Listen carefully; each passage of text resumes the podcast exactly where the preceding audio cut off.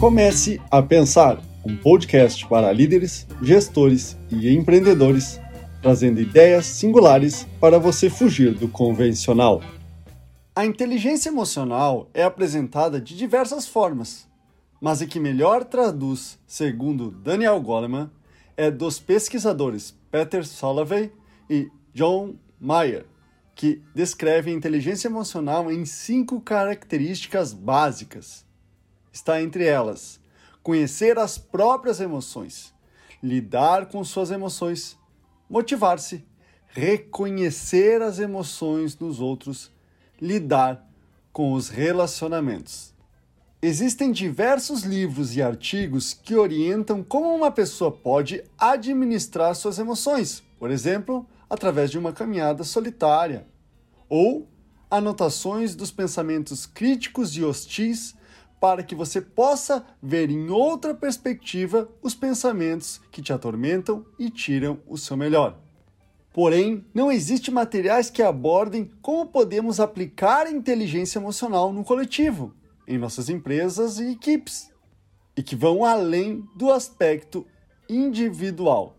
Deste modo, compartilharei algumas das práticas mais aplicáveis na gestão de pessoas e que irão facilitar o acolhimento emocional das pessoas de um modo mais sistêmico e assertivo. A primeira delas envolve o aspecto de reuniões. Os momentos negativos mais impactantes que vivenciei profissionalmente foram em reuniões, onde fui exposto às pessoas que estavam perturbadas emocionalmente por outros motivos e canalizavam sua insatisfação e irritabilidade em qualquer pessoa que estava presente na reunião. Para auxiliar e minimizar momentos em que as pessoas são instáveis emocionalmente por problemas que envolvem ou não o assunto da reunião, Brian Robertson, que desenvolveu o modelo de gestão holocracia, estruturou uma etapa chamada rodada de check-in. Funciona da seguinte forma: antes de iniciar a reunião, com todos os participantes presentes, é reservado um espaço para que todos os participantes compartilhem em um minuto, o que pode estar preocupando ou impedindo que sua atenção seja direcionada para o foco da reunião, mesmo desconfortos que não envolvam o assunto da reunião. Importante destacar que, dentro do espaço de cada um, a pessoa não poderá ser interrompida com perguntas ou acusações caso o assunto trazido na rodada de check-in seja relevante para o momento. O líder da reunião, a pessoa que levantou o incômodo e as outras pessoas da reunião devem decidir se o assunto entra na pauta da reunião ou será tratado em um outro momento. Deste modo, os ânimos exaltados são minimizados, já que todos têm um seu espaço para falar sobre o que estão angustiados e assim a reunião poderá seguir em seu curso sem grandes problemas. Como segunda prática, envolve o relacionamento da equipe. Algo que pode melhorar o ânimo das pessoas e auxiliar no desenvolvimento de um relacionamento emocional mais saudável entre os integrantes da equipe é estabelecer regularmente encontros para compartilhar histórias e acontecimentos. Os encontros são um momento que possibilite a troca entre as pessoas, podendo ser feito das seguintes temáticas: troca de histórias pessoais com temas definidos, como, por exemplo, conte sobre o primeiro salário que você recebeu, ou compartilhe momentos marcantes de sua vida. Como segunda temática está homenagem ou obrigado Pessoas compartilham um agradecimento por alguém do grupo que o ajudou ou que aprendeu algo e o porquê. Como terceira e última temática está o momento do bom e novo. Com o bastão da fala em mãos, cada pessoa da equipe vai falar algo bom ou novo que ocorreu no dia anterior. Esses encontros têm o objetivo de aproximar e facilitar a relação entre todos, cultivando um ambiente assim de mais empatia por todos os integrantes da equipe, e assim minimizar e, se possível, eliminar as barreiras e resistências que existem entre as pessoas. Como terceira prática, envolve a tomada de decisão. Como a neurociência já comprovou, as nossas escolhas sempre serão emocionais. Mas como então podemos diminuir essa influência e utilizar a inteligência emocional a nosso favor? Essa é a proposta que Benjamin Franklin explanou em uma carta ao seu sobrinho, que orientou sobre como balizar uma decisão quando estamos envolvidos emocionalmente. Esse balizar de uma decisão deve estabelecer uma base de critérios qualitativos ou quantitativos, utilizando assim de dados e fatos para uma decisão mais precisa. Deste modo, é possível neutralizar qualquer influência emocional ou questionamentos influenciados tanto individuais ou coletivos.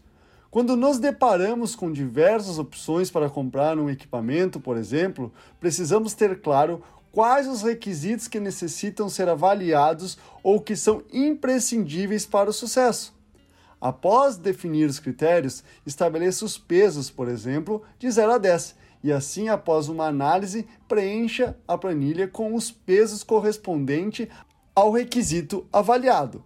Ao final, você terá uma tabela que irá traduzir muitas vezes o que está no subjetivo e no emocional de uma forma mais visível, plausível e racional, as vantagens e desvantagens de cada opção, e assim pode realizar a melhor decisão. Como outra prática aplicada, envolve a solução de problemas. As equipes e empresas enfrentam grande dificuldade para encontrar a melhor solução. Isto acontece devido às distorções pessoais vinculadas ao cargo, o estado emocional e a afinidade e abertura que as pessoas têm com os colegas. Condições essas que influenciam a disposição das pessoas a exporem suas ideias e suas ideias serem acolhidas pelas demais pessoas da equipe. Para minimizar essas variáveis e poder encontrar e identificar as melhores alternativas para solucionar os problemas, a melhor ferramenta que pode ser utilizada e que trouxe grandes contribuições para todos os trabalhos que já desenvolvi foi a ferramenta de construções de ideias.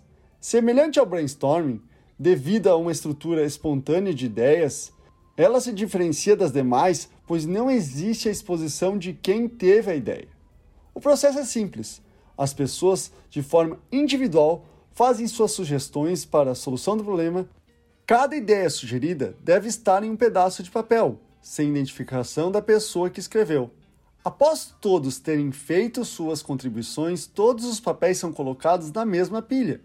Em segundo momento, é feita uma triagem e descartado os itens que não atendem às seguintes perguntas: quais não se repetem, quais têm conexão com a solução do problema, quais são viáveis e, por último, quais das ideias irão se tornar ações. Ao final, você terá soluções de maior potencial a serem aplicadas. Desta forma, o processo de construção da solução de problemas se torna imparcial, devido a não existir uma personalização de quem teve a ideia ou rejeição por ser de alguém que não goste. Como última sugestão de práticas a ser aplicada na inteligência emocional na gestão de pessoas está a avaliação de desempenho. Apesar de tratar de um aspecto individual do que coletivo, ainda assim envolve acolher e compreender a vulnerabilidade e volatilidade emocional do outro. Como já mencionei em um vídeo chamado Avaliação de Desempenho não é feedback, o momento da avaliação de desempenho, ou como prefiro chamar, Plano de desenvolvimento é um momento de ajudar e apoiar a outra pessoa a identificar suas limitações e dificuldades e estabelecer conjuntamente as ações para promover o crescimento da pessoa. Para isso, é importante ter perguntas e reflexões que abordem aspectos comportamentais, pois, como já foi amplamente divulgado no passado em uma pesquisa da FGV, a cada 10 desligamentos, 9 são por questões comportamentais. Neste processo de desenvolvimento, é relevante fazer questionamentos como: o que mais estressa essa pessoa? Ou quais os aspectos que ela usa para sair de um estresse? Ou qual é a maior motivação dessa pessoa? Perguntas que tratam dos aspectos emocionais tornam a pessoa mais consciente e menos vulnerável aos acontecimentos. Existem diversos ganhos ao aplicar destes ou outros métodos que irão ajudar no nível de satisfação e felicidade do funcionário, que, conforme pesquisas mais recentes, mostram que funcionários felizes são 12% mais produtivos que os demais, de acordo a um estudo da Universidade de Warwick do Reino Unido, e da Universidade da Califórnia dos Estados Unidos, que constatou que funcionários mais satisfeitos em seu ambiente de trabalho têm alta de 37% nas vendas e são três vezes mais criativos. O processo de desenvolvimento da inteligência emocional começa de dentro para fora, mas se o ambiente e as condições não forem favoráveis, esse processo certamente será mais longo e trabalhoso para todos, e isso inclui gestores, líderes e empresários que dependeram, dependem e continuarão dependendo das pessoas para que as empresas funcionem e os resultados se concretizem. Este é o podcast.